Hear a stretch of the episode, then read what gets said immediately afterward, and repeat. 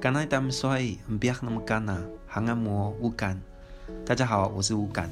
大家好，是阿里赖嘎古，我是阿里赖。欢迎收听，原来如此。大家好，欢迎回到原来如此，我是无感，我是阿里赖。那我们就来聊聊我们最近的近况。嗯，就是我我记得。礼拜一的时候，因为我要跟朋友去买东西，然后我就经过那个成品，我们去成品信义买东西，然后走出来的时候，我看到那个一零一的那个灯柱上面写“世界母语”超大的，哦，然后我才就是想到说，嗯，那一天是世界母语日，那我想问吴感，你平常有在讲母语吗？哎，很奇特，是因为我平常应该是说我从小是跟我阿妈长大的，嗯，所以我其实。很会听，应该说七岁以前我都是给阿妈带，所以我七岁以前是可以流利跟我阿妈沟通，可以听的。对对对，嗯、但是因为我之后就是呃离开部落嘛，可以到市区。虽然说我每个礼拜都会回去，因为市区其实离部落不会太远，嗯嗯、所以说还是会回去。但是那个环境的影响，嗯、所以其实到最后就就开始就变成只会听，不会很流利的说。嗯、但现在我嗯嗯嗯，但我现在就是有努力在。恢复那个境况了哦。你是有在上课，还是你要回去不？就是比较频繁回去？就很频繁回去，像我，我现在不是读正大嘛，就是我我只要回家，我都是回部落的家。是不是关系不好跟家里？没有啊，因为市区的家没有整修，所以不好睡。哦，好，那就是因为是世界母语日，想要跟大家聊聊，因为为什么要讲母语？就是母语到底发生了什么样的情况这样子？然后，那我就因为大家一直我们我们常在讲说，现在原住民遇到很大的情况就是，嗯，只剩下老人家会说，或者说呃，兵快要快要灭亡了。那我就我们就可能有时候就很想知道那个到底分级在哪里，你知道吗？所以好，那我们这边就是跟大家介绍一下，因为在语言学就是联合国教科文组织颁布的那个世界濒危语言。地图册，他们的分图，他们的分级是分成六个等级。嗯，第一个就是无为嘛，就是所有人都会，所有年龄层都会使用，而且你是跨年龄层，你们都可以沟通的，就像我们现在的国语，你知道吗？嗯，然后像第二个等级是脆弱，就是群体内的大多数儿童使用，但限定于各个场域，呃，各个场景，比如说你只能在家，这就很像什么？你知道？这就很像那时候，呃。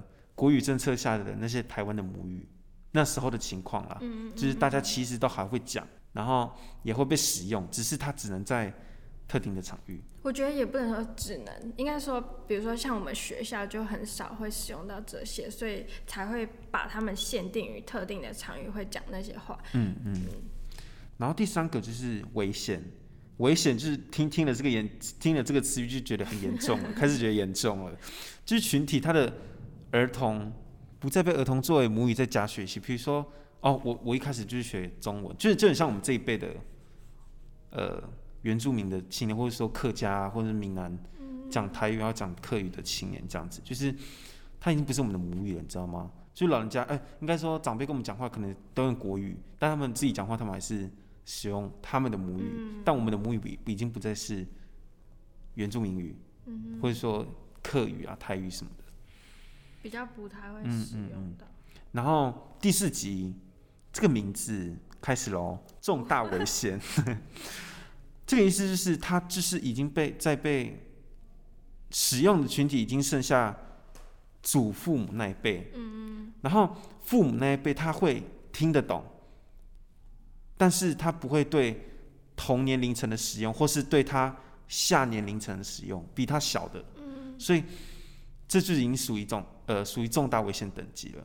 也就是说，他只是自己过去可能有这个习惯，但是到现在已经没有办法延续下去。好，那举个例子，我自己觉得我是我的语言情况，我的泰鲁格语言情况是重大危险等级。我没有说，我没有说这个语言是重大危险哦。比如说，我在讲泰鲁阁语的时候，我只会跟我的长辈，呃，听的时候我会听他讲，嗯、然后我可能会用母语回他，嗯、但我不会对我同辈讲。为什么我不不会对我同辈讲，或我不会对我下年龄层讲，因为我觉得他们可能不懂。嗯，maybe 啊，这是我自己的那个见解，就是我他们不懂哦，所以我不用讲。而且搞不好我觉得讲了会很很奇怪，因为他们平常也不在这个生活圈，或者说我们生活圈就不会使用到这个语言。嗯、我自己对我那个泰鲁格语的解析啦，是重大危险等级。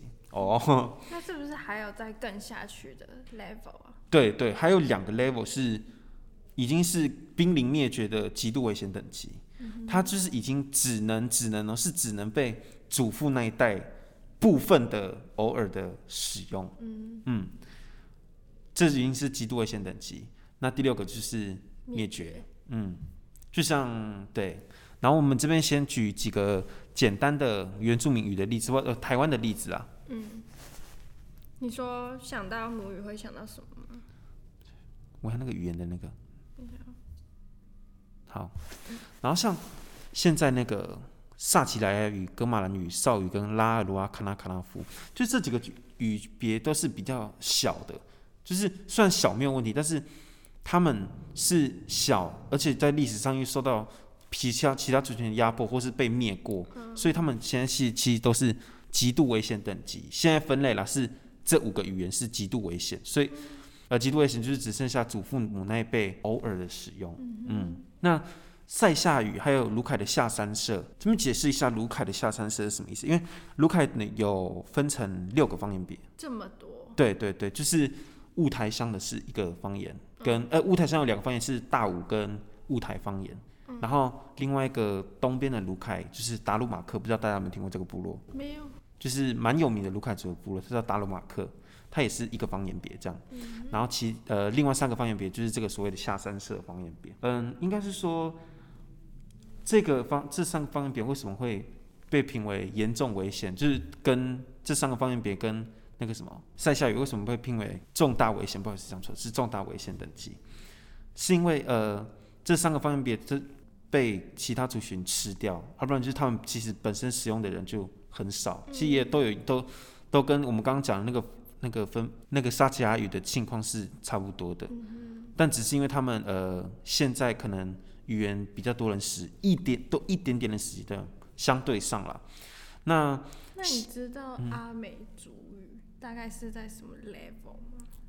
哦，像其他阿美语啊，或或是我的泰鲁格语，嗯、呃，教科文组织是评在脆弱等级，所以其实我们还会互相的沟通之类的，而且。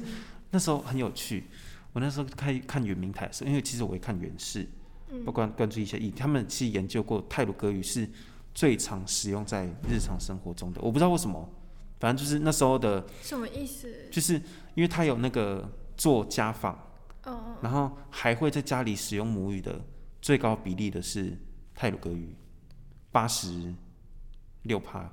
蛮意外的，因为我以为会是看那个族群类别，对对对对对，比如说像阿美族语那么多人，嗯、这这么庞大的一个体系，可能就会比较多人去使用它，因为它可能可以触及到，比如说你像你朋友、长辈一些等等，去教会可能都会使用。我觉得我觉得蛮有趣的是，因为泰鲁格语，呃，泰鲁格族所住的地方，其实我我我没有说其他地呃。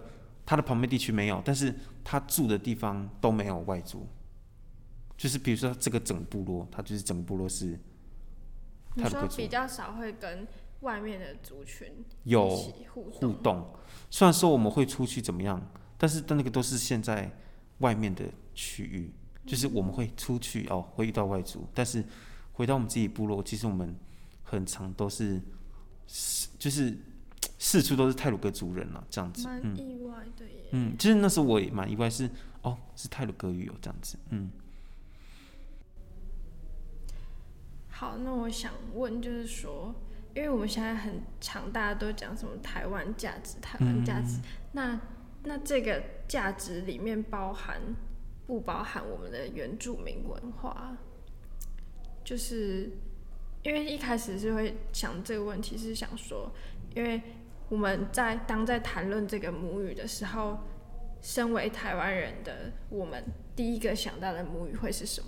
嗯，那就我自己来说，我在因为我是就是都远嘛，我自己也没有学习母语比较深刻的经验，所以如果是我的话，我会想到比较熟悉的那个语言，我会觉得是就是我现在讲的华文这样。嗯，那。我们在一直提倡台湾价值的同时，它这个本土性有没有包含到我们的原住民文化？我自己觉得台湾价值它一定是有包含到原住民的文化，只是我觉得现在在推行原住民文化，它好像有点是独立一个类别，就是它不属于什么群体，它就是原住民文化推行的那个动机。虽然说可能有人很多人讲到台台湾价值，或是我们一直在推倡的所谓的多元文化，大家一想到就会想到，呃，可能会影射到原住民，或是。呃，都会想到原住民，但是我自己觉得啦，嗯、我自己觉得就是在推行所谓原住民文化或呃推动原住民语言这一块的人群，跟所谓推行台湾价值的人群，其实是很少有挂钩的。我自己我觉得自己这样看来，因为，我不知道为什么，因为哦，我我觉得我家里有一次，我我我先讲我没有这支立场，就是。对，我我是我家人讲，他们说在推行台湾价值建比较多是呃南部的，就是所谓民进党那群他们所推行，嗯、但民进党早期推行的是一个台语的制度，就是他们独尊台语，所以那时候其实呃我没有说不好，只是说他们那时候有其实造成部落的人蛮大的伤害，就是嗯你讲台湾，或者说你讲台湾，但是你的台湾的价值就是。其实是独尊台语这样，只是到最后，因为我们到现在这个推行多元文化的环境里面的时候，那个我觉得这个我们只能就是去评论啊，我我没有说什么不好或是什么好的，对，好。那，那你知道那个世界母语日当天会推什么活动？我是记得说，呃，像原民会他们是有办活动的，但是其实我自己没有参与，因为礼拜一我的课很满啊。哦 我自己好像是有看到说有一个嗯原住民族语的语言发展会议会在那一天讨论。其实反正感觉就是在，也不是感，就是那时候他是有邀请到很多的一些嗯人员相关组织出席，然后可能会颁发嗯。奖状，嗯，然后给一些组织跟机关，这样的形式是不是可以有助于，就是用这种鼓励的形式、公开表演的形式，可能我自己会觉得可能会有助于大家看到这个议题，然后说让大家更有兴趣的来提供一些资源，或者是说进入到这个复振的一些领域。那像，嗯。我记得他们那时候就三十年前有出了一套原住民的族语教材，这样，那陆陆续续也是在一直在跟进，帮我们的一些大家的母语在，希望可以用更、嗯、更新的方式，因为以前可能是口头嘛，嗯、那现在可能就有纸本网络让大家吸收一些更多的资讯，这样。但我觉得像你刚刚讲很重要是，从口头变成。原本会为什么会开始重视这种网络的行销，或者说开出书本，就是开始书面化？其实我觉得最大最大的原因是因为我们没有那个环境了。Oh. 就像为什么大家不讲母语，不是因为我们不讲，是我们真的没有那个环境。我们很努力想要去学，但是不管怎么样讲，这个大环境影响我们，呃，没有办法讲母语。而且如果我真的要去提倡讲母语这件事，那些没有办法去学到母语的都员怎么办？就是很多人都是因为环境的情况影响到自己不会讲母语这件事情。其实，如果我们我自己觉得我们一直去提倡这件事的话，会不会对某些不能学习到母语的原住民压力之外，会造成另外一种族群不正义，甚至造成一种伤害？嗯，嗯，所以我我自己在反思这个问题啊。所以，其实我想要呃问问看大家意见，就是。大家认为的母语到底是什么？那你们会说吗？或者说你们不说？那你们不说的原因是什么？嗯，然后是一定要会讲母语吗？因为其实我们现在，呃，我们一直在提倡多元文化。我自己认为的多元文化是从，呃，是有不同的角度，或是有不同生命经验的人。我觉我自己认为的多元文化是这样子。那。就是 谢谢大家，大家再跟我们分享一下你们的经验。嗯，那我们这一节节目就到这边，谢谢大家的收听，大家下礼拜见，拜拜。